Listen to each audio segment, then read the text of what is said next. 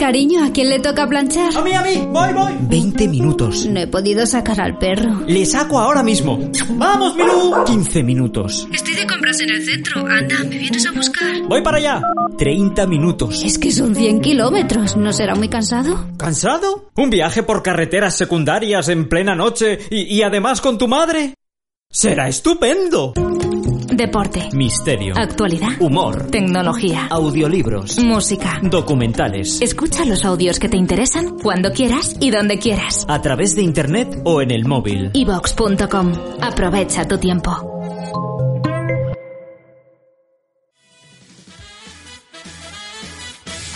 Bienvenidos al Club de la Comedia. Con todos ustedes, Alexandra Jiménez.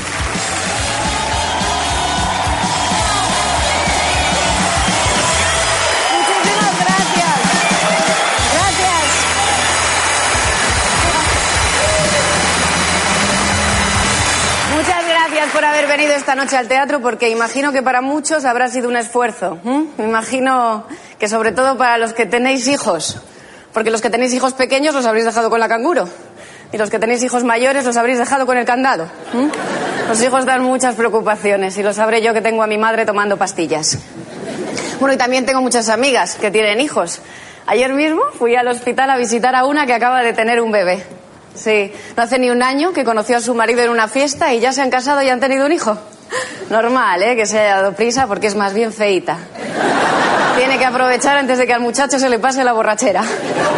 Bueno, entré en la maternidad y aquello estaba precioso. ¿Cómo estaba ese pasillo de ramos y macetas? Eché en falta llevar un machete porque de algunas habitaciones no se veía ni la puerta.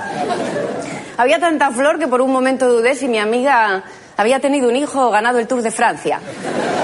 Yo no llevé flores, yo llevé un peluche, para ser más original. Pero tampoco. Estaba la habitación que parecía Euro Disney. Costaba encontrar a la madre entre tanto muñeco. Al final supe cuál era porque era el único muñeco que no estaba despeinado. Y luego estaba el bebé, ahí en un rinconcito, en su cuna, tapadito entero y con un gorrito. Y la verdad es que fue muy buena idea taparlo porque vaya cosa más fea. Aquello era un burruño de ropa con una mata de pelo negro enroscado como un conejo mojado. A mi amiga le dije que me parecía muy mono, claro. Que además no le mentí, porque es verdad que me parecía mono, en concreto un mono tití, de esos que van con un gorro y un vaso pidiendo dinero a los turistas en Filipinas. No sé si le ponéis cara al mono. Bueno, pues el niño era igual, pero le quedaba peor el gorro.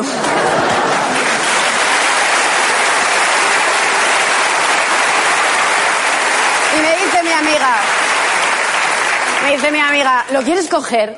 Y yo, no, no, no. No, que no quiero molestaros. Y a que sí, mujer, no te dé vergüenza. Y yo, no, si no es vergüenza. Además, estará dormidito. O no, con esos ojos achinados es difícil de saber. Total, que ella no paró de insistir hasta que no lo agarré. Y desde luego hay que ver lo que hace tener un recién nacido en tus brazos con tu instinto maternal. Te lo destruye.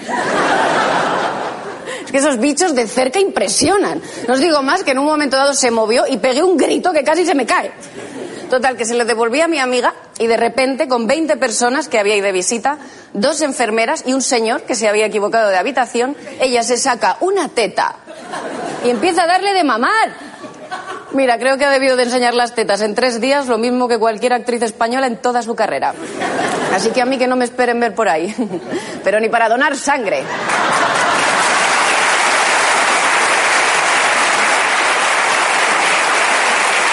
Y ahora, señoras y señores, recibamos con un fuerte aplauso a la espectacular Ana Simón.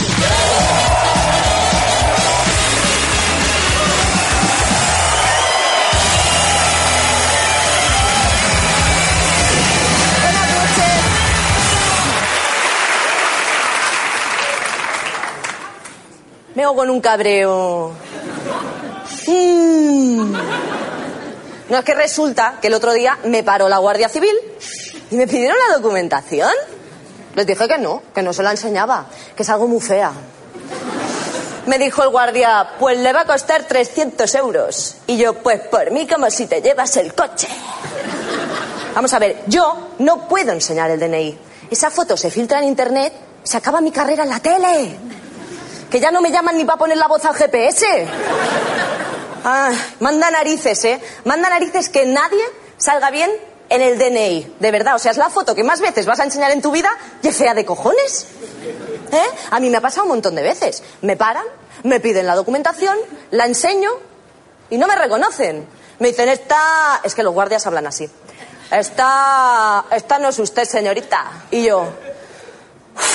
Sí, sí soy yo. Mire. ¿Lo ve? Ah, pues sí. Sí que es usted, sí. Bueno, solo hay una foto peor que la del DNI. La de la fotocopia del DNI. Ahí ya no, no es que salga feo. Es que eres el ex homo directamente.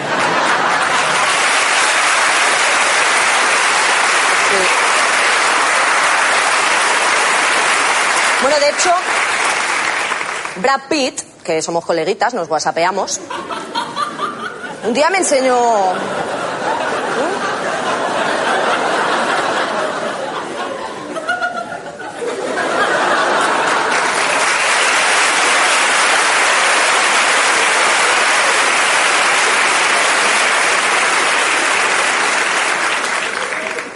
Pues no entiendo a qué vienen las risas. ¿Qué pasa? ¿Que vosotros no sois coleguitas de Brad Pitt? Bueno, pues Brad Pitt, en su fotocopia del DNI, es Gabino Diego. En serio que yo lo he visto, lo he visto. A ver, yo entiendo que te pidan el DNI porque fíjate tú lo que son las modas, todo el mundo pone una foto en el suyo. Bueno, menos el antiguo rey que se pegaba un sello de correos, y ya le valía. Pero deberían dejarnos poner otras fotos que tenemos todos, ¿eh? Por ejemplo, fotos con famosos. Todo el mundo tiene una foto con un famoso, ¿eh? Hasta los famosos. Que me para la Guardia Civil. A ver, señorita, documentación. Sí, señora agente, mire, esta soy yo con Guti. Y el guardia, ajá, bonitas mechas. Y yo, gracias. Y él, eh, no, las de Guti.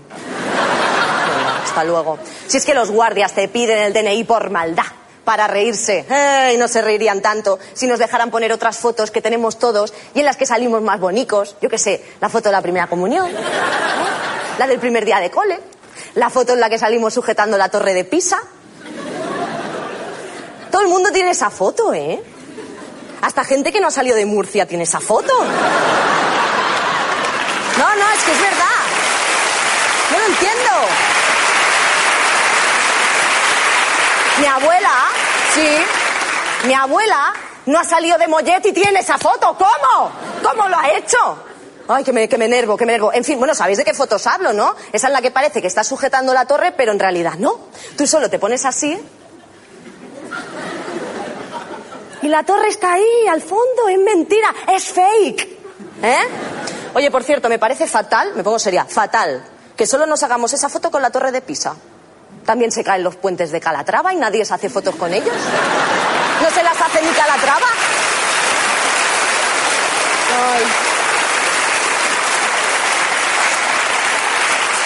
La verdad, la verdad es que somos muy poco originales. Vamos por la vida retratando siempre los mismos momentos. Todavía no hemos nacido y ya tenemos todos la misma foto, la ecografía. Y en la ecografía no te vayas tú a creer que sales muy guapo tampoco. Brad Pitt, mi coleguita. Brad Pitt en la ecografía es Gabino Diego, pero hormonado, tomazas. ¿eh? Bueno, la ecografía son una especie de manchurrones en blanco y negro en los que nadie distingue nada. Nadie. Ni el médico. Yo creo que el médico no enciende la máquina de las ecografías. Se mete en Google, te imprime una y venga a correr. Sí, es lo mismo. ¿Eh? Por cierto, a mí hay una cosilla en el tema de las ecografías que me tiene muy mosqueada. ¿Cómo es que el ser humano ha sido capaz de aumentar dos grados la temperatura de todo el planeta menos la del líquido que te echan en la tripa para hacerte una ecografía? ¡Qué frío la virgen de que está hecho eso de Hagen Dazs! Si es que no me extraña que los bebés salgan así encogidos. Si lo raro es que no salgan con una bufanda puesta y listos para asar castañas. ¿Eh? De verdad. Bueno, ya que todos tenéis una foto de pequeñitos con cara de mala leche y en pelota picada. Eh, ¿Sabéis cuál os digo, no? Esa que enseña vuestra madre siempre que lleváis un novio a casa. Ay, mira, está sana de pequeñita. Y tú, hijo, mamá. Y ella, ay, hija, conociéndote, nada que el chaval no haya visto ya.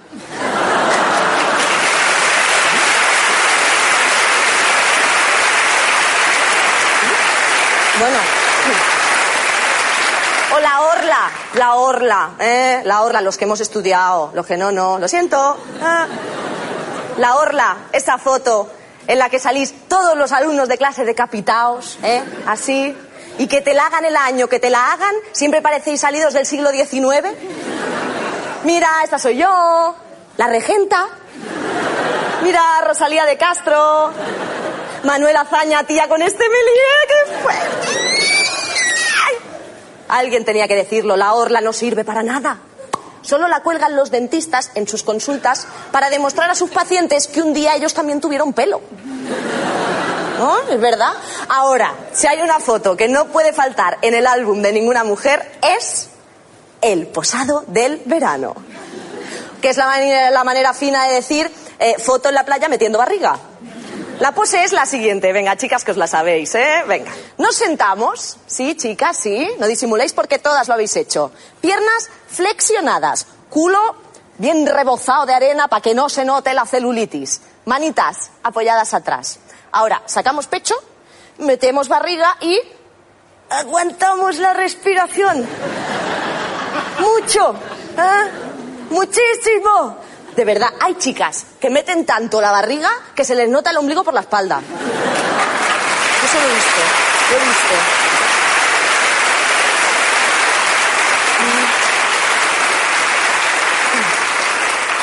Están los socorristas mirando para la arena porque se ahoga más gente posando que nadando.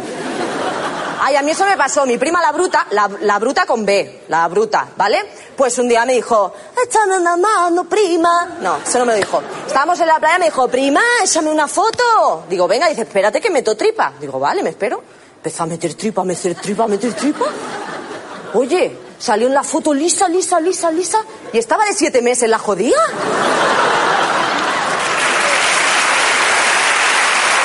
Por favor. Bueno, luego, mi prima, la bruta, en el parto le salió el niño en 2D, ahí aplastado como un Christmas, por culpa de la foto. Bueno, y luego están esas fotos que tenemos todos, pero que no sabemos que tenemos hasta que alguien, muy bonito, nos etiqueta en Facebook. Sí, sí, amigas, sí. Todas tenemos una foto bizcas. Con un cubata en cada mano. Sin camiseta, en un sitio que dices, ¿yo he estado ahí? Rodeadas de tíos ahí con tatuajes. ¿A que todas tenemos esas fotos? ¿Sí? ¿Sí? ¿Sí? ¿Sí? ¿Sí? ¿No? No. No, no, si yo tampoco, si lo decía por una amiga. Anda, que... En fin, oye, que cualquier foto es mejor que la que tenemos en el DNI. Incluso la foto por la que me paró la Guardia Civil, una en la que iba conduciendo a 130 por una carretera en la que se podía ir a 100. Me parece fatal que me hicieran esa foto. Esa foto está hecha a traición. No tuve tiempo ni de meter barriga. Buenas noches.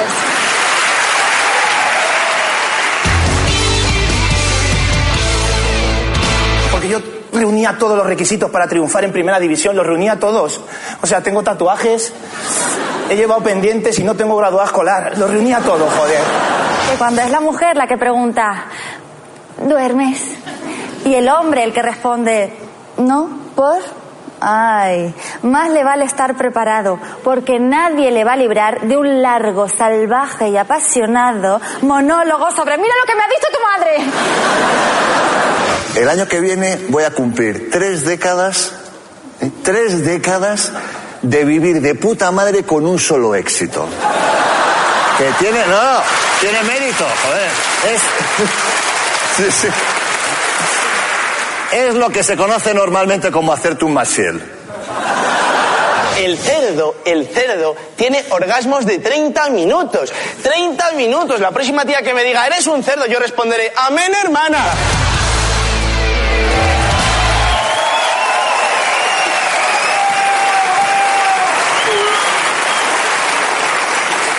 Hace unos meses que me he apuntado a clases de pintura.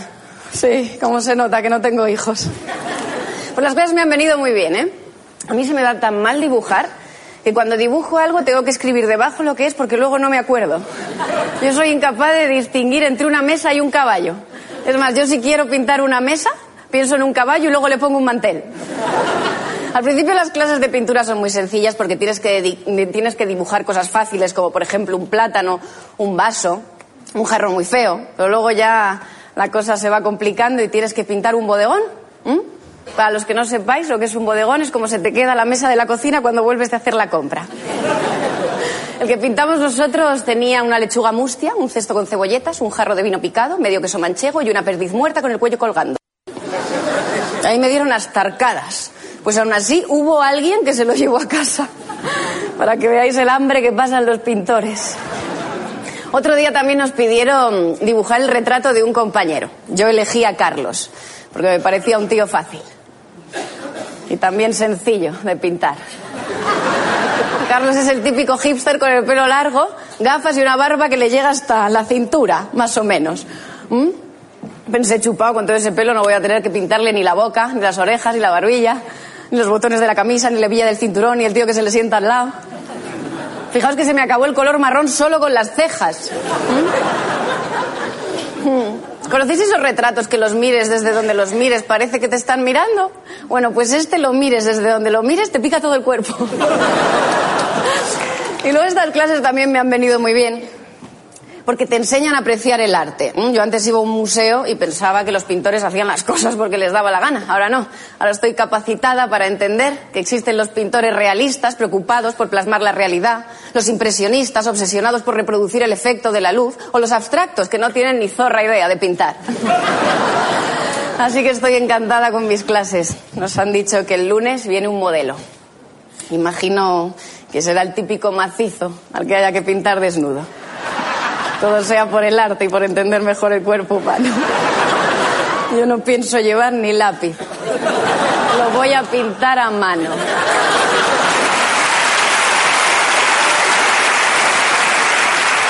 Y ahora, señoras y señores, ha llegado el momento de recibir al hombre más espectacular de la noche, Santi Millar.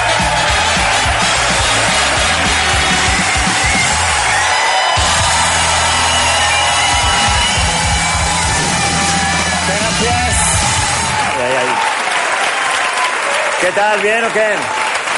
¿Bien? ¿Me veis bien? Sí, ¿Se, me- se me ve bien? Me he puesto una camisa ya como decir que no pasé. ¿Allí me veis bien en el fondo? Perfecto. Lo digo que no pasé como el tío que se me ha metido en la rotonda y que se me saca de la carretera. Lo que dice es que no te he visto, no te he visto. No, ni le he insultado. No, no, ni le he pegado. Le he mirado así y he suspirado como fuerte. Digo, ahí lo llevas. Sí, porque yo, yo no soy de pegarme. No, yo soy más de hablar las cosas. Por teléfono, desde mi casa, donde no me lleve dos hostias, ¿sabes?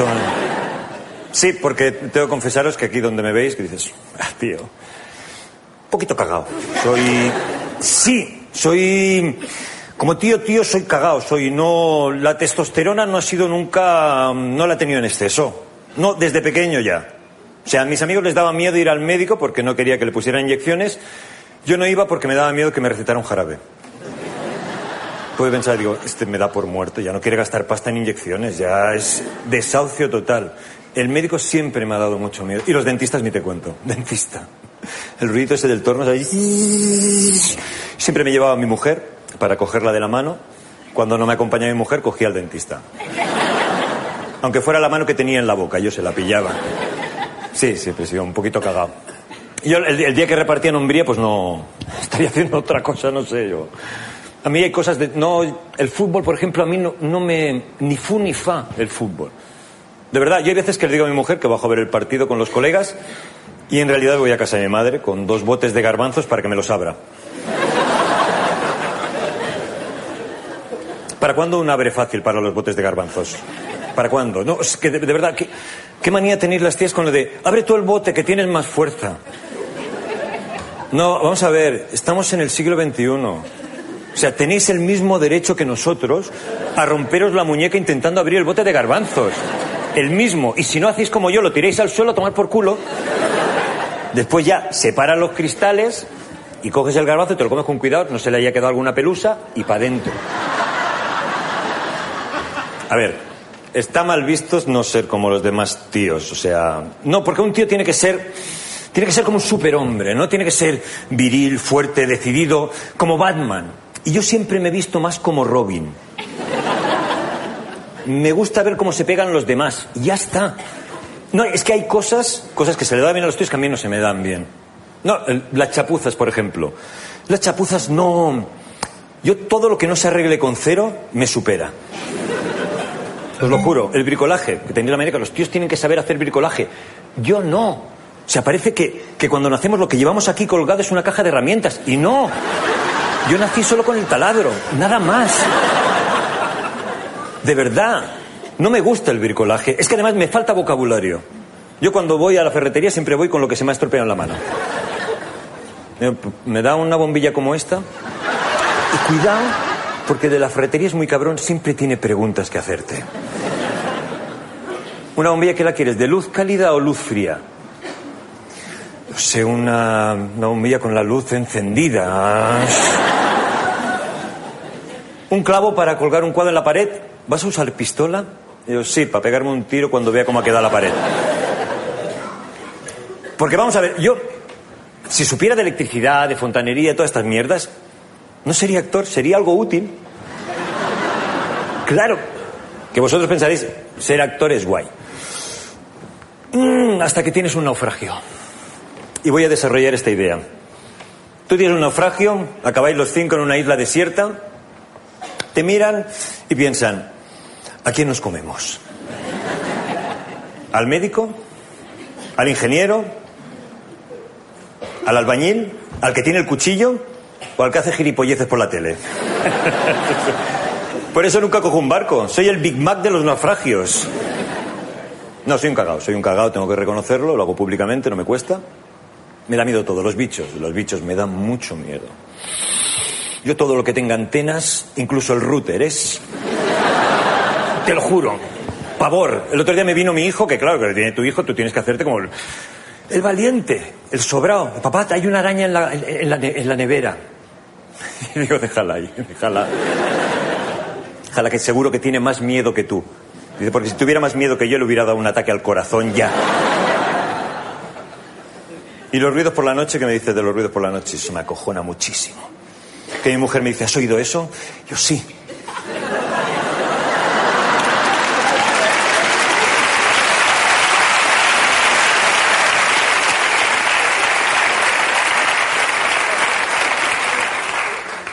Lo he oído. Pero que vaya el niño, que si le pasa algo hacemos otro. Soy miedoso. Y me dan miedo hasta las películas de miedo. Que la mayoría de los tíos van y se ríen. Mira lo que... yo no, yo me cago. Me cago, grito, grito mucho, hasta en los anuncios, grito, grito. O sea, te lo juro, voy a verlas porque a mi mujer le gustan y bueno, por acompañarle, por, por no parecer, pero no. En la última ya me tapé la, cabeza con la chaqueta, que fue peor, porque claro, ya no veía nada, ya todo era ¡hostia, ay Dios! Cogí al de al lado, ¿qué está pasando? ¿Qué está pasando?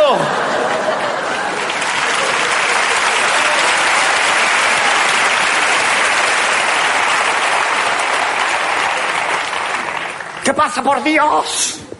Y el tío me dijo, nada, un gilipollas que está montando el número en el cine. Vale.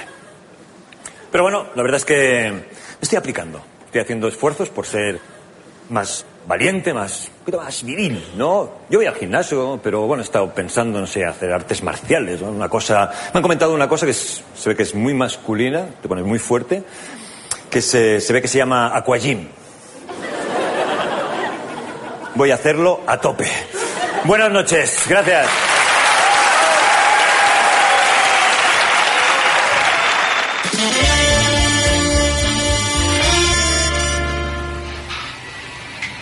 Nos vamos a la cama a leer. Ve tú, yo estoy viendo esta peli. Que no me gusta ir sola. Si además esta peli ya la hemos visto. No creo. Me acordaría. Que sí, que tú esta película la has visto conmigo. Lo que pasa es que te quedarías dormido, como siempre.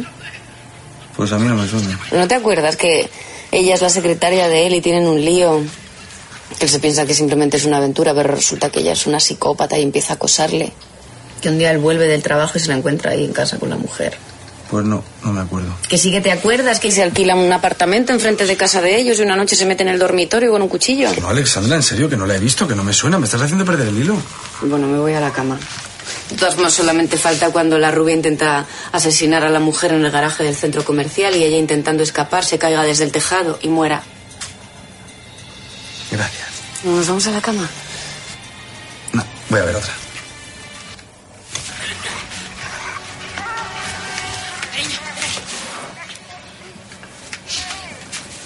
Ay, es... Ha sido el dentista.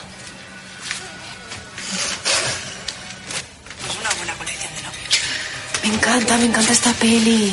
Es súper bonita. Al final se casan. Yo enamoré mirando por Ella es un hombre.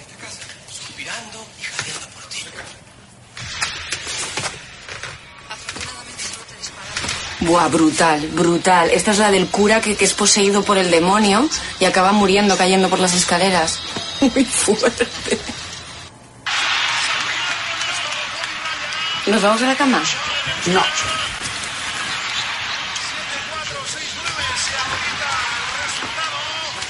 De todas formas, lo han puesto esta tarde. Ganan los Lakers por 14. Pero muy buen partido. ¿Mm? Me voy yendo. Voy.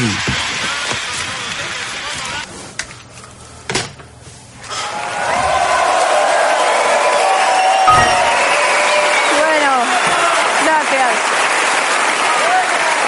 Sí, gracias. Bueno, a lo mejor lo que os cuento ahora nos importa, pero a mí me da bastante igual porque no me importa que no os importe. Veréis, el otro día estaba en el sofá con mi chico viendo la tele cuando de repente ocurrió algo que cambió por completo nuestra vida. Le di un golpe sin querer y se rompió. La tele, digo, mi chico no. A mi chico se lo estoy queriendo.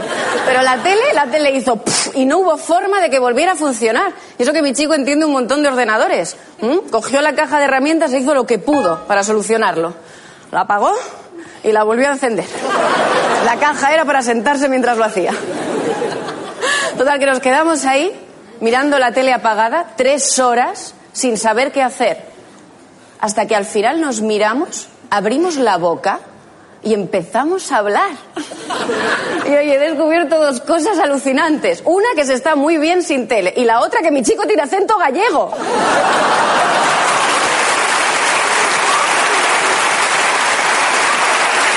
¿Sí? ¿Por qué? Es que la tele, quita mucho tiempo. Desde que se nos ha roto, yo, por ejemplo, he vuelto a descubrir un montón de cosas que tenía olvidadas, como por ejemplo leer, escuchar música, o que teníamos un acuario lleno de peces de colores. Que han debido de comerse unos a otros porque ahora solo queda un pez muy gordo y con mucha mala leche. También hemos vuelto a descubrir el parchís. Ahora mi chico y yo echamos unas partidas buenísimas. Y eso que dice que tengo muy mal perder. Pero eso lo dice porque es un tramposo y un gilipollas. Además, como la tele ya no me roba tiempo, puedo aprovechar para hacer esas típicas cosas para las que nunca encuentras el momento. Como por ejemplo llamar a mi prima y felicitarla por el nacimiento de su primer hijo. Me cogió el teléfono el chaval. Muy majo. Sí. Y más cosas, ¿eh? Más. También, también he aprovechado para vaciar las últimas cajas de cuando hicimos la mudanza, hace tres años. He limpiado los cajones de la cocina por dentro, el cubo de la basura por fuera. No por nada, por pasar la tarde. También he organizado los armarios y ahora ya ha quedado clara cuál es la ropa limpia y cuál la sucia. Creo. Ah, bueno, y también he aprovechado para limpiar los cristales de las ventanas y es impresionante. Resulta que mi casa es exterior. Por esto recomiendo a todos que se está muy bien sin tele, pero que no la paguéis ni en broma, porque me gano la vida con ella. Así que todo el mundo a ver la tele hasta que se os salgan los ojos.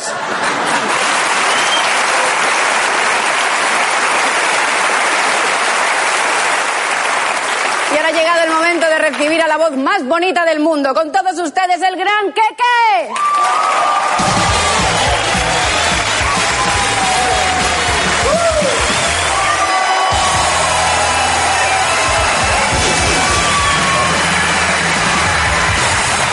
Muchas gracias.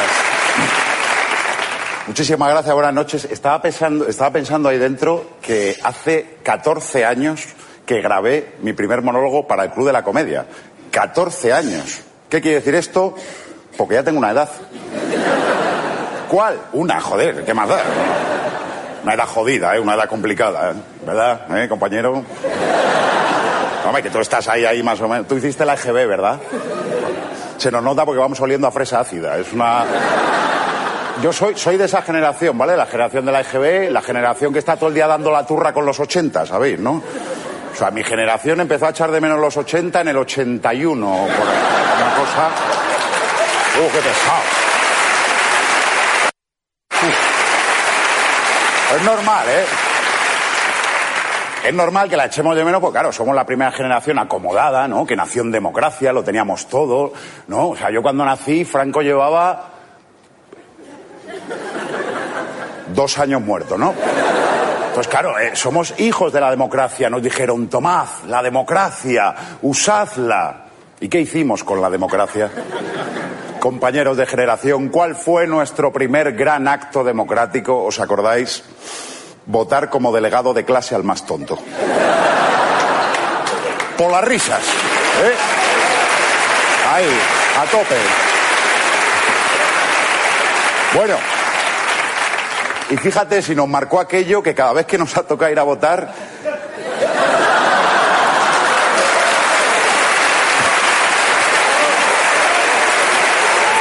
Bueno, oye.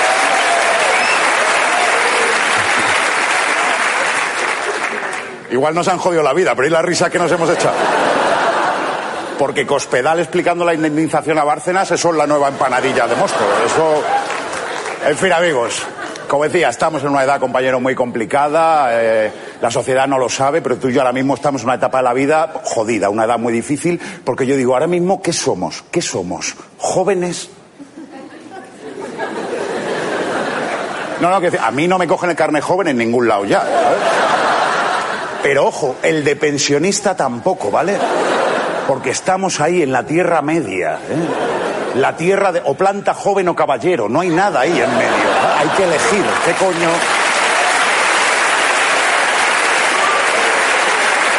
¿Qué somos? No, en serio, ¿qué coño somos ahora? ¿Viejóvenes? ¿Adultescentes? No lo sé, pero de verdad, yo insisto, es una etapa de la vida muy complicada. ¿eh? Yo me levanto, voy al espejo, lo mismo me ha salido una cana que un grano pajero. Y vamos a ver. ¿No te ha pasado? Claro. Estás en esa indefinición y no sabes muy. Mira, veo mucha gente aquí por aquí que hace como yo, que va con las bambas y tal para disimular, pero ya no. Ya hay que asumirlo, compañeros. O sea, ya está ahí asomando la madurez.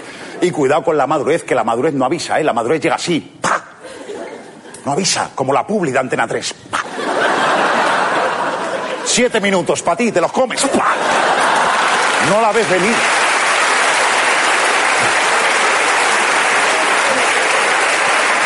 No, no. Pues la madurez igual, no la ves venir. Tú eres joven y loco y de repente, ¡pa! O sea, de repente, yo qué sé, eh, dices cosas que no has dicho nunca, de tu boca salen palabras que tú no sabías que estaban ahí. Pero de repente, no hay transición, ¿eh? Tú eres joven y de repente un día te sale suéter.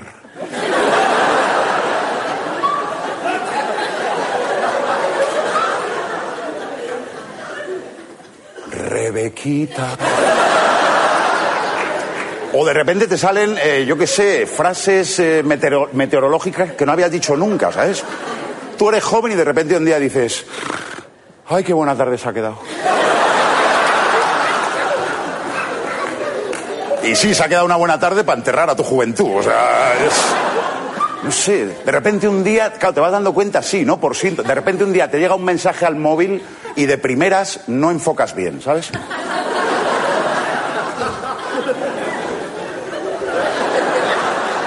Que la gente dice, me he comprado un palo para el selfie, una polla, para enfocar bien. Ahí.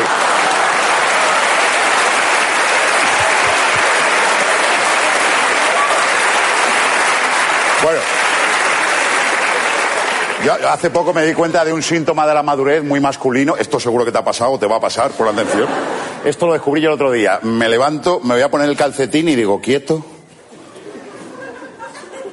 ¿Dónde está el pelo que yo tenía aquí? Cuando me he afeitado yo ahí, joder. Yo tenía aquí una capa frondosa de pelo, ¿sabes? Ahora tengo una puta calva perfecta aquí. Pues eso a la madurez, quedarse sin pelo aquí.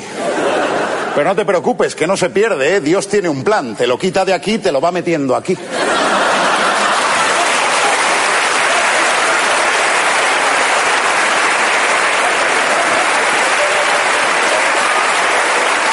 Qué pena, ¿eh? Sí. Madre mía, qué pena con los jóvenes que éramos. ¿Te acuerdas tú, no? Madre. Ya los jóvenes como se ríen, qué hijos de puta son. A mí, no, no, no, a mí no me caen bien. A mí antes me caían bien, ahora ya no. Llevan un rollo ahora que yo no. Que soy joven y tengo un blog, vete por ahí, coño. con el- Y al revés, Están ahí despollados porque están pensando, no, a mí me da igual lo que digas de la madurez que qué, porque yo soy joven y loco. Y yo venía aquí a ver el club de la comedia y luego me voy por ahí de copas porque soy joven y loco. Y lo aguanto todo porque soy joven.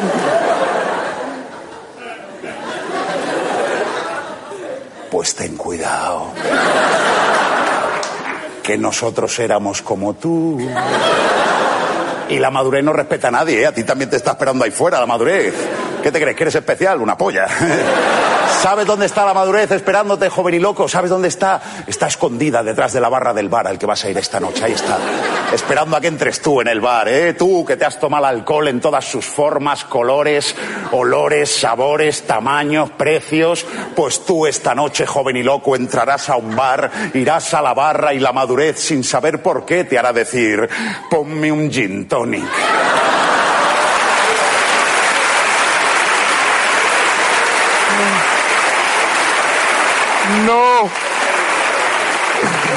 No. De esa ginebra estándar que conoce todo el mundo, no. Pónmelo de Winston's Feeling Village Village Premium. Y hasta hace tres días te tomabas chupitos verdes con nata encima, ¿sabes? Así, sin manos. En fin.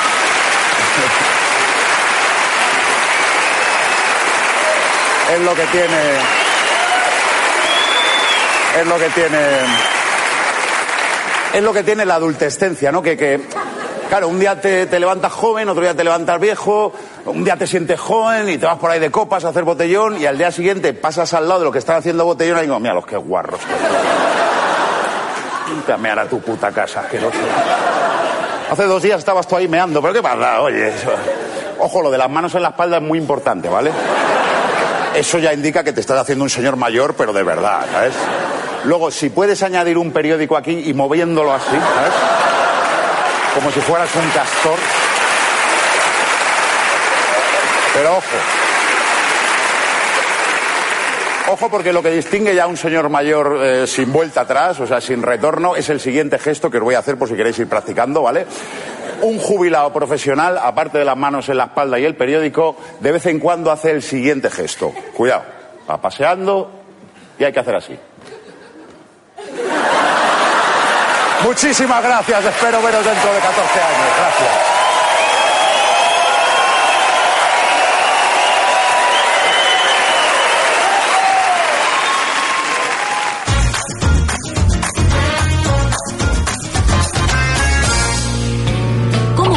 Familia española? Los jóvenes españoles no se marchan del hogar familiar hasta los 28,9 años de media. Son de los más tardones de la Unión Europea, pero los hay peores. Los croatas no se independizan hasta casi los 32 años. Les ampara el refranero español, aquello de vive de tus padres hasta que puedas vivir de tus hijos. Joder, qué tropa. Hoy día nacen en España 10.000 bebés gracias a la fecundación in vitro. El 40% de las mujeres que recurren a este sistema supera los 40 años. Si es que vamos retrasados en todo. En independizarnos, en casarnos, en tener hijos, en el campeonato de Fórmula 1. ¡Coño! ¡Déjalo! Otro dato curioso es que en España el matrimonio está de capa caída. El último año se celebraron un 42% menos enlaces que en 1975, año dorado del matrimonio español. Ni siquiera el matrimonio gay ha ayudado a subir la cifra. Y es que el derecho al matrimonio por fin ha equiparado a los gays con los heterosexuales. También pueden casarse, pero tampoco quieren. Sois todos iguales. Bajan los matrimonios, pero suben los divorcios. Las rupturas matrimoniales han aumentado un 7%. Ni la crisis ha conseguido que las parejas consigan aguantarse más tiempo. ¿Por qué? ¿Por qué? Por todas estas razones, uno de cada cuatro hogares españoles cuenta con un solo miembro. Con perdón de la expresión. No me consta. Conclusión. La familia media española está como la de la pantoja, pasando las canutas y cada uno por su lado. Si es que la cosa está muy jodida. Así está España. Made in Spain.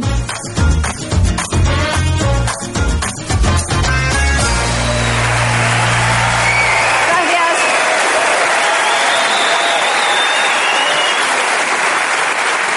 El otro día vi un concierto y qué bien, oye. Qué bien que lo vi por la tele. No voy a un concierto ni aunque cante mi madre. Primero por lo que cuesta la entrada, que el artista, aparte de cantar, parece que te va a alicatar el baño. Y luego por las colas, las horas de espera y todo el tiempo que tienes que estar ahí de pie hasta que aparezca un tío y diga ¡Buenas noches! Eh, ¡Honrubia! Y el público de Honrubia se vuelve loco porque cree que el sueño de ese señor con tatuajes casado con una modelo era triunfar en un polideportivo de Honrubia. No sabe ni en qué país está. Vas a ver dónde está Honrubia. No lo sé ni yo. Un beso para Enrubia. Otro pueblo que no me va a llamar para dar un pregón.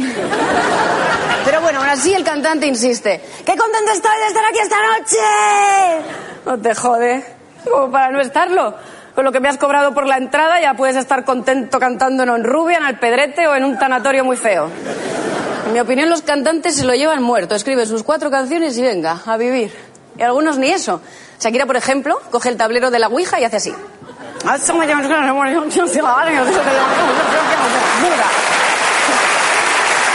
Escribe lo que le va saliendo, ¿eh? Y luego además salen al escenario y no hace falta ni que se las aprendan, porque están cantando, de repente se les olvida la letra y hacen...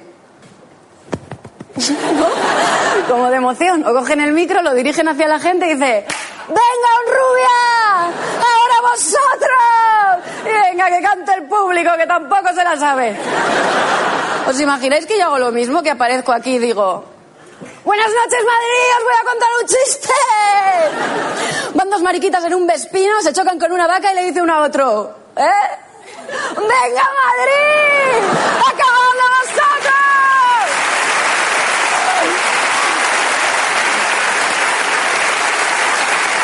Que me echáis de aquí a hostias, ¿eh?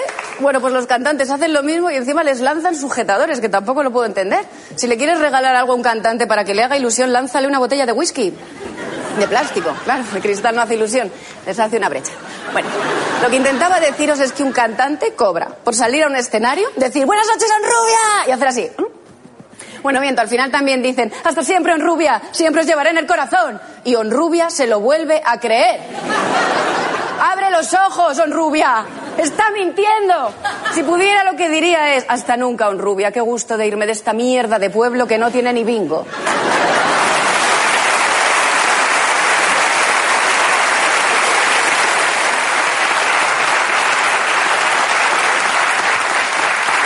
Y ahora os pido, por favor, un fuerte aplauso para Felizuco.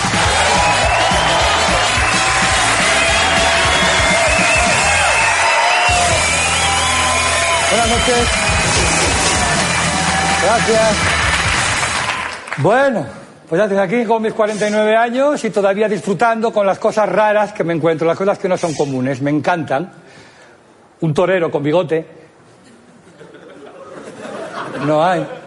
Las tías. Que soy rara, leche. Soy rarillas. Decís cosas cuando queréis decir otras. Esto es un topicazo. ¿Qué queréis que os diga? Yo me agarro a mi propia experiencia personal. Hace unos meses estoy en mi casa en Santander con mi mujer un sábado sabadete. Llovía en Santander, pues, para variar. Y le dije a mi mujer, mira, bajo a comprar un poco marisco, una botellita blanco, nos pegamos una buena cena, luego nos vamos al sofá, vemos una película y luego que es sábado sabadete, pues a lo mejor acabamos tocando las castañuelas. Vete tú a saber. Así lo hicimos, pum, marisquito, muy bien, al sofá, yo la cabeza para allá, ella la cabeza para allá, nos tapamos hasta el nacimiento el pelo, mi mujer. Ponemos una película de Antena 3 maravillosa, maravillosa, y cuando ya estamos llegando al final, en un corte de publicidad, me dice mi mujer, Cari, ¿no te apetece chocolate?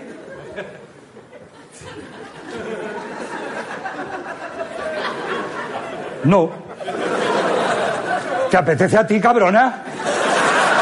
Y me estás haciendo esta pregunta para que me apetezca a mí el chocolate y me levante yo a la cocina y te traiga a ti el puto chocolate. Claro. Y como es sábado sabadete, pues como no voy a poner chocolate, luego me quedo yo sin chocolate. Es decir, que la frase, Cari, ¿no te apetece chocolate? Afirma e hidrata. Te ahorra tiempo para que sigas siendo compañera, madre y trabajadora. Nueva Clinic Smart con protección solar. La hidratante que lo hace todo. Te presentamos unos cortos. que son así de grandes. Y con mucho humor. Y ríete con el cine. Hala, tampoco te pases. Porque te vamos a matar. Pero de risa. Y por el mismo precio. Aprenderás un montón de cosas. Sobre la eficiencia energética y los hábitos de consumo. Prueba con energía.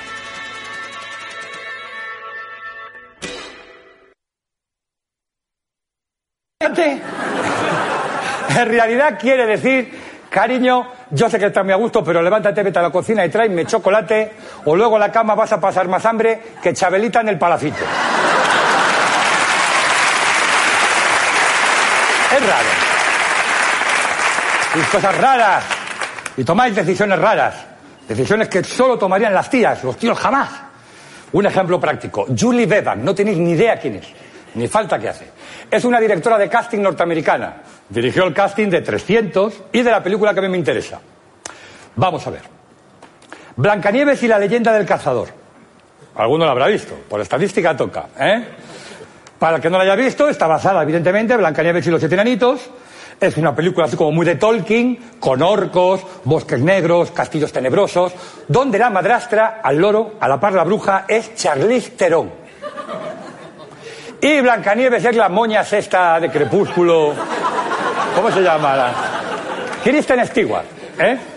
Bueno, la película empieza bien porque visualmente es atractiva hasta que llega la escena fundamental donde se produce la catarsis, donde se rompe el status quo que había en el reino de Blancanieves, que es cuando la madrastra va donde el espejo, Charlize Theron, y va para el espejo y le dice, espejito, espejito, ¿hay alguna más bella que yo en el reino? Y dice el espejo, con dos cojones. Sí, Blancanieves. A la vete a tomar por.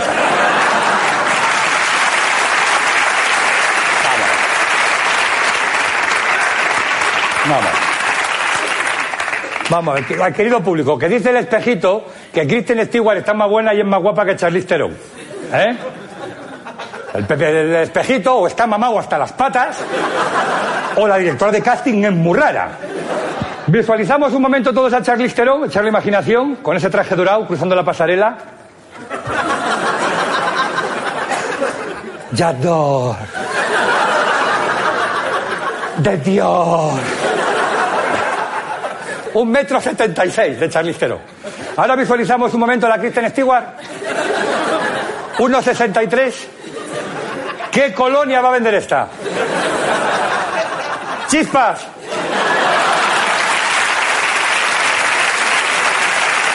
Por favor. Vamos a ver.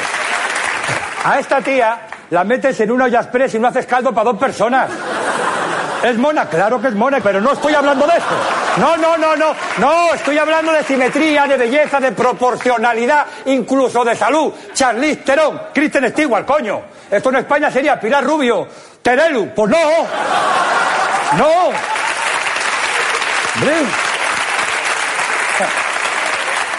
Si Charlize Theron va para el espejito mágico, o para el que sea, con que hable vale. Y le dice, espejito, espejito, ¿hay alguna más bella que yo en el reino? El espejito automáticamente tiene que decir, pues no.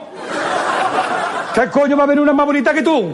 Hay una pequeña mona que se la puede meter un viaje, pero no, no, nada que ver. Nada que ver, Charlize.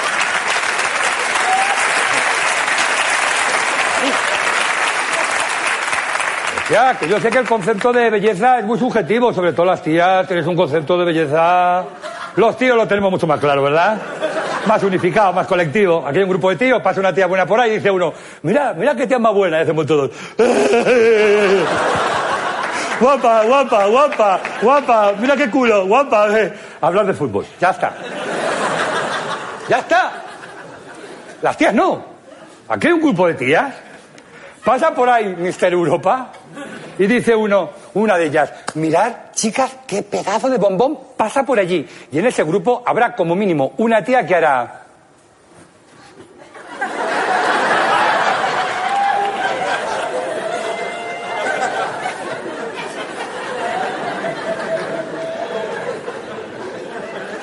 Es demasiado guapo.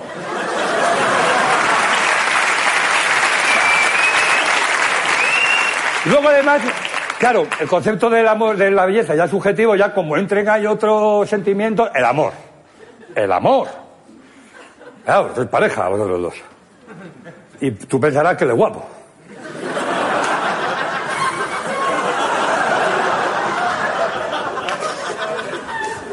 Te has acostumbrado. Que es lo mismo que pasaba con ET. ¿Os acordáis al principio? Salía el bicho y decía, coño, qué feo el bicho. Y la Drew Barrymore lloraba, ¡ah, qué feo! Hostia, a las dos horas ET se iba y tú como un tonto, quiero una macana, quiero una". Era igual de feo al principio, es tu ET. Cuídalo, cuídalo con todo el cariño, cuídalo. Tengo...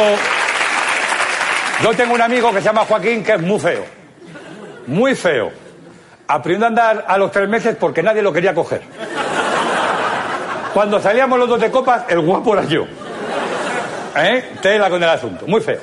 Bueno, pues echó de novia a una tía que no era fea, era un daño colateral. Muy fea, muy fea.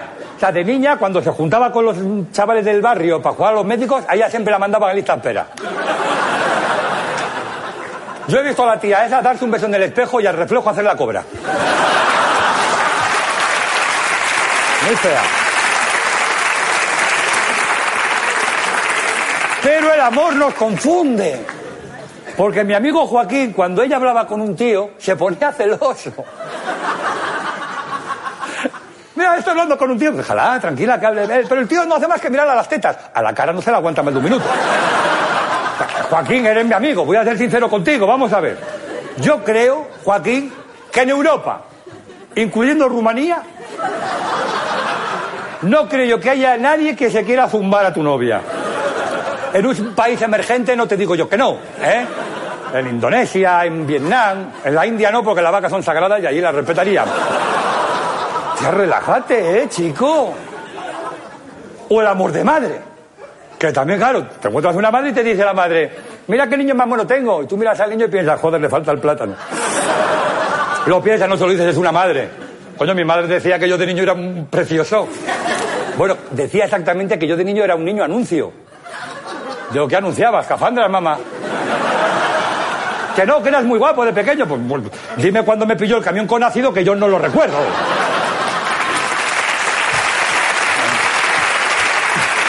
Mira.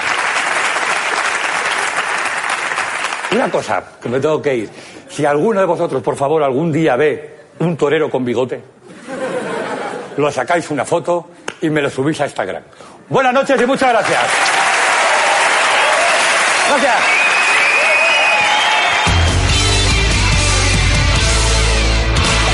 Que a mí me aplaudan, yo tengo que pensar y pensar, estrujarme el cerebro para encontrar un chiste original. Pero los políticos, con decir cualquier gilipollez, ese tipo, vamos a reducir el desempleo. Y la gente aplaude, ¡wow! Joder, y eso es un chiste viejísimo que ya lo han hecho todos los políticos. Lo que no soporto, y lo llevo fatal, y me enfada y me indigna muchísimo, son aquellos que se quejan por ser famosos. Y les digo, ya os vale.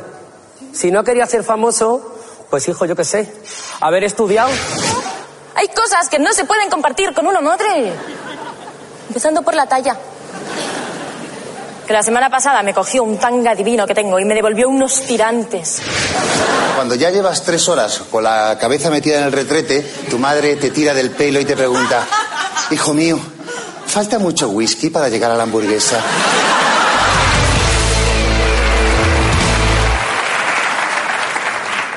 Cuando eres actriz tienes que hacer muchas entrevistas. Y no es fácil. Porque a veces te hacen cada pregunta que ni el psiquiatra. Como por ejemplo, ¿qué ve Alexandra cuando se mira en el espejo? Pues ¿qué voy a ver cuando me miro en el espejo? Lo mismo que todo el mundo. La percha del albornoz. Pero esta es mi favorita. Alexandra, ¿por qué te gusta ser actriz? Pues vamos a ver, porque. Porque la vida tiene algo que no tiene el cine, quiero decir. Es al contrario, el cine tiene algo que no tiene la. Bueno, no sé cómo es. El caso es que hay algo que tiene el cine que no tiene la vida real. ¿Sabéis qué es? Las tomas falsas. ¿En serio no sabéis lo que mola eso? Imaginaos que cada vez que uno la cagara en la vida real pudiera decir, espera, corta, corta, corta, corta, que la he cagado. He dicho sí quiero y quería decir no quiero. Vamos a retomar desde lo de legítimo esposo. Venga, esta es la buena. No, la vida sería otra cosa. En el colegio, por ejemplo, cuando la profesora te preguntaba, a ver, ¿quién inventó el teléfono? Y tú, eh, Gila. Suspendida. Ahí imaginaros poder decir, espera, que me he confundido, voy con otra. Ramón y Cajal. Suspendida. Y así hasta que dirás con el nombre del tío que inventó el teléfono.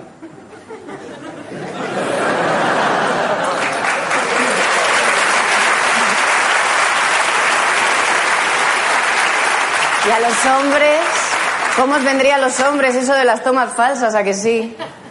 Sobre todo en la cama. ¿Eh? Uy, corta, corta, corta, que me he adelantado. Es que pensaba que me habías dado el pie. Eh, vamos desde arriba. Cariño, ¿estás dormida? Y a las mujeres, lo bien que nos vendría poder decir, no, espérate. El orgasmo lo he sobreactuado un poquillo. Vamos a retomar. Acción. Ah. No, esa tampoco ha sonado muy real. No sé qué me pasa. Normalmente lo clavo. Sobre todo contigo.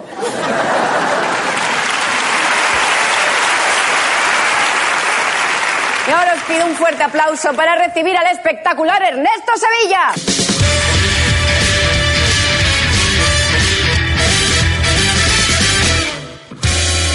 Familia es lo más grande que hay.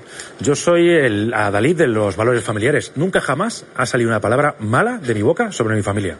Mi tía era calva, por ejemplo. Se empezó a quedar calva por la parte de arriba, sobre todo. Con lo cual, lo de, abajo es el rodapiés. A mi abuela la llamábamos Alf.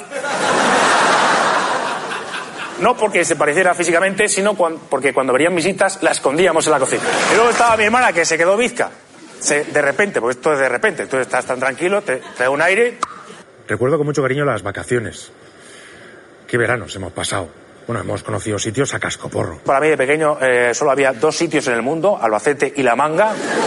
No había nada más, alrededor había cataratas, como en los mapas de los vikingos. Una vez en la playa a mí me decían siempre lo mismo, me decían, tú hijo mío no te pierdas, por favor, que eres más tonto que filemazas, no te pierdas.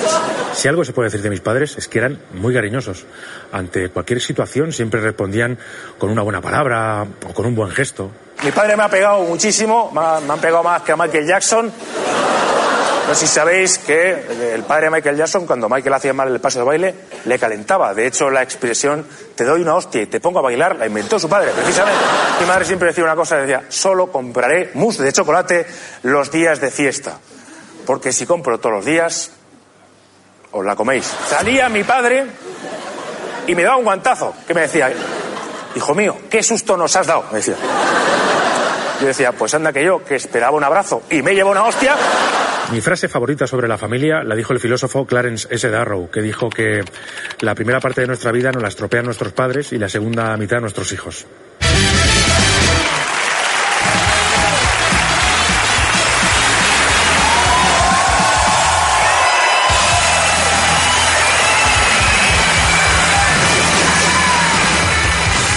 Hola, buenas noches, soy Ernesto Sevilla y vamos a partirnos el culo esta noche, ya.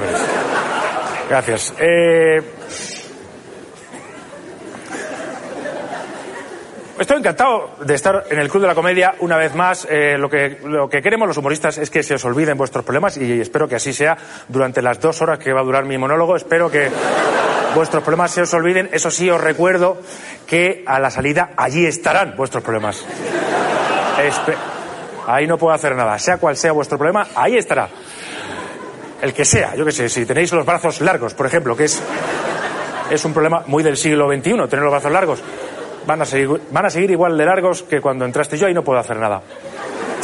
Pero cuidado, que tener los brazos largos tiene alguna ventaja. Por ejemplo, cuando Sí, sí, cuando tú, cuando tú vas cumpliendo años, que empiezas a tener la vista cansada, que te tienen que poner las, las gafas de cerca, ¿sabéis?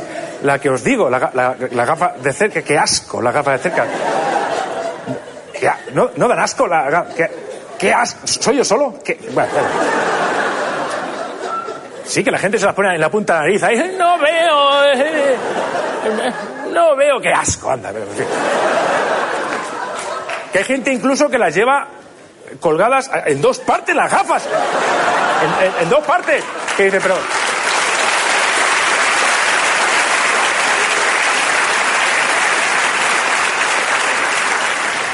En dos partes que dice que, pero, pero, pero ¿qué llevas ahí colgando, cabrón? ¿Qué llevas ahí colgando? Que se llaman gafas de cerca porque cuando te las pones ves más de cerca a la muerte, porque ya te queda menos. A ver, ¿quién viene por ahí? ¡Ese es la muerte! bueno.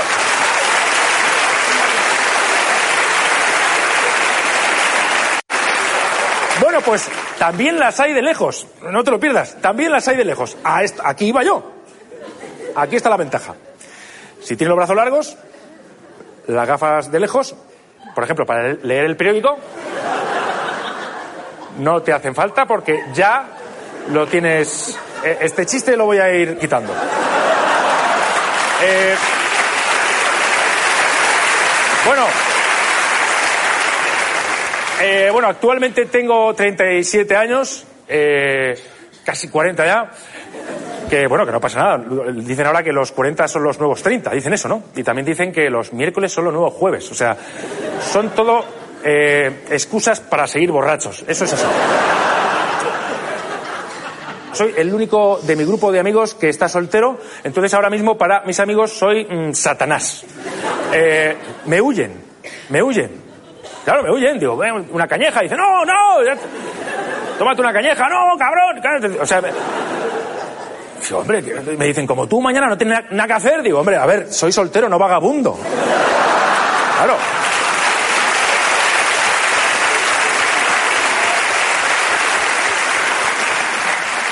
Me dicen, es que yo tengo al chiquillo llorando ya desde las 7 de la mañana lo tengo llorando. Digo, pues trátalo bien, cabrón. El, el caso es que digo, venga, una, caña, una, una y te vas, una y te vas. Y al final los convenzo y se pegan toda la noche conmigo de juerga. Y vuelven a su casa y cuidan a- de su hijo borracho, perdido como cubas. Que esto es muy peligroso. Ahora mismo, mientras estamos aquí nosotros, hay una generación entera de niños que está siendo criada por borrachos. Y eso no es normal. Porque, claro, lo normal es que el niño te vomite a ti, no tú al niño.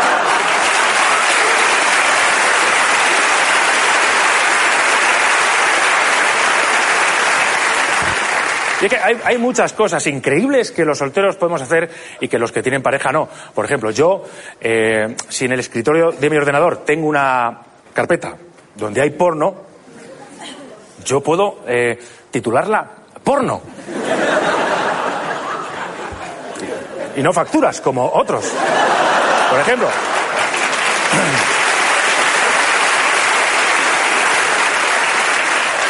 Hablando de porno, me escandaliza lo sencillo que lo tienen ahora mismo las nuevas generaciones eh, para, para acceder al porno.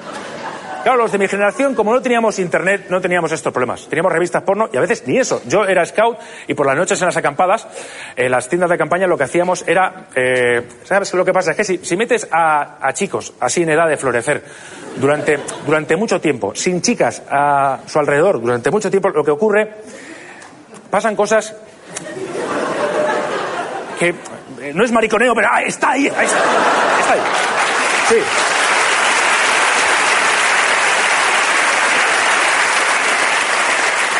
Nosotros eh, lo que hacíamos era contar relatos eh, eróticos, inventados, por supuesto, porque no sabíamos lo que era eso. Uno los contaba y los otros se sacudían la sardina. Eso dentro de la tienda.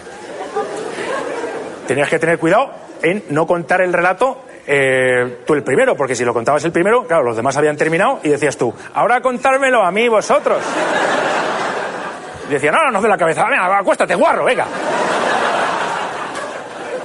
Una vez sí que tuvimos una revista porno y fue mucho peor porque estábamos en la tienda de campaña por la noche. Uno abría la revista porno con la linterna y los otros con el tema, ¿no? Pues eh, éramos tan idiotas que no caímos en que en una tienda de campaña por la noche con una luz interior eh, de- de- desde fuera es como un teatro de sombras perfecto donde se veían a, hay unos muchachos ahí como haciendo cócteles, ¿no?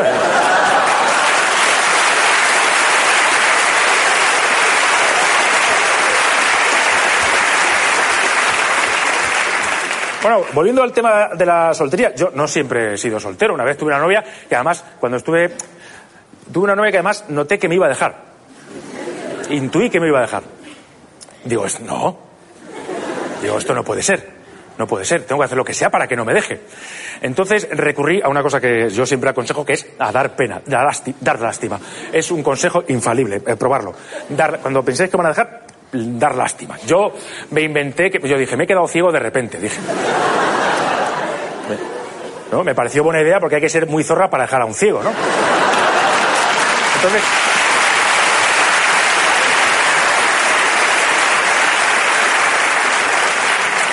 Y tampoco pude alargar mucho la historia porque, eh, claro, me venía bien cuando estábamos eh, a lo mejor en un bar y ella me estaba mm, echando la chapa por algo y yo como estaba así pues veía el fútbol de puta madre, ¿sabes? Bueno, se lo creyó entera, entero se lo creyó, pero porque- yo también me lo curré bastante. A lo mejor yo llegaba a las citas mal vestido para que viera que... eh, bueno, un día llegué vestido de, arlequín y todo, fíjate. Bueno, mi novia incluso aprovechó para presentarme a su padre entonces. Eh, en ese momento, no lo conocía hasta entonces. Me lo presentó y yo, claro, entré, entré lo vi. Yo noté que no le caí bien desde el principio. Es que lo vi. Y dije, ah, ¿te puedo tocar la cara para ver cómo eres? Claro, como... Entonces ahí aproveché para apretarle y, y- incrustarle las cuencas para adentro. Al final la dejé yo. Al final la dejé yo. Pues me agobié, estaba todo el día encima de mí. No me dejaba ni, cru- ni cruzar solo. Dije, anda y vete a la mierda, pesa.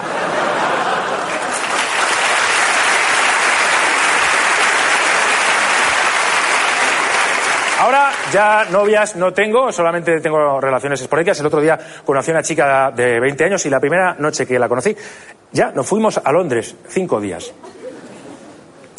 No sé, me pareció simpática, graciosa. Bueno, al segundo día de estar en Londres, la odiaba con toda mi alma, no la podía ni ver. Le cogí manieta. Pero porque a lo mejor yo decía, oye, nos vamos a. Vamos allá a Piccadilly Circus. Y ella decía, a topísimo.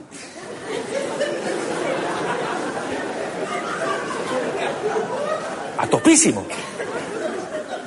O a lo mejor pasamos por una terraza y decía, nos sentamos aquí y nos tomamos un agua barra café. Agua barra café. Pero eso, pero eso que... eso se escribe, no, no se dice agua. Agua barra café, pero...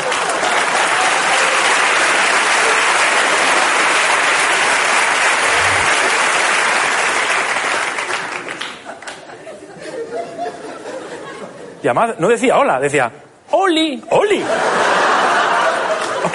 Oli. Ya cuando llegamos a Madrid, ya le hablé en su idioma para que supiese que eso se había terminado. Le dije hasta nunca y ya no.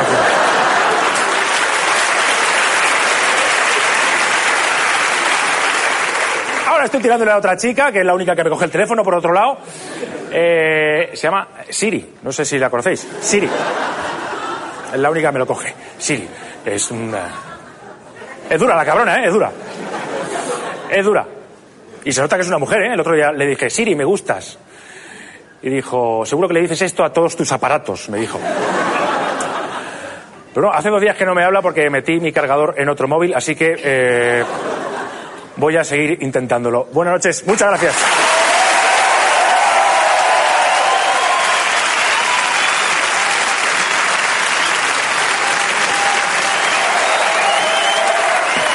Por mí, yo creo ya podemos dar por finalizado el programa. Oh, sí, veo en algunas caras que os gustaría que siguiéramos un poco más. Pero no me apetece. Eso y que esto chupa más luz que la feria de abril. No sé para qué hace falta tanta bombilla para hacer televisión, ¿no? Si tampoco hace falta verlo todo. Se utiliza demasiada luz en televisión. A veces te hacen un plano corto y se te ven los puntos negros de color blanco. No sabéis lo que es estar todo el día debajo de estos focos. Yo a veces me doy sesiones de rayos suba para quitarme un poco de color. En fin, que me voy ya, vosotros hacer lo que queráis. Pero el último que eche la llave y se la dé al portero, no nos vaya a entrar alguien. Muy buenas noches, nos vemos aquí la semana que viene en el Club de la Comedia.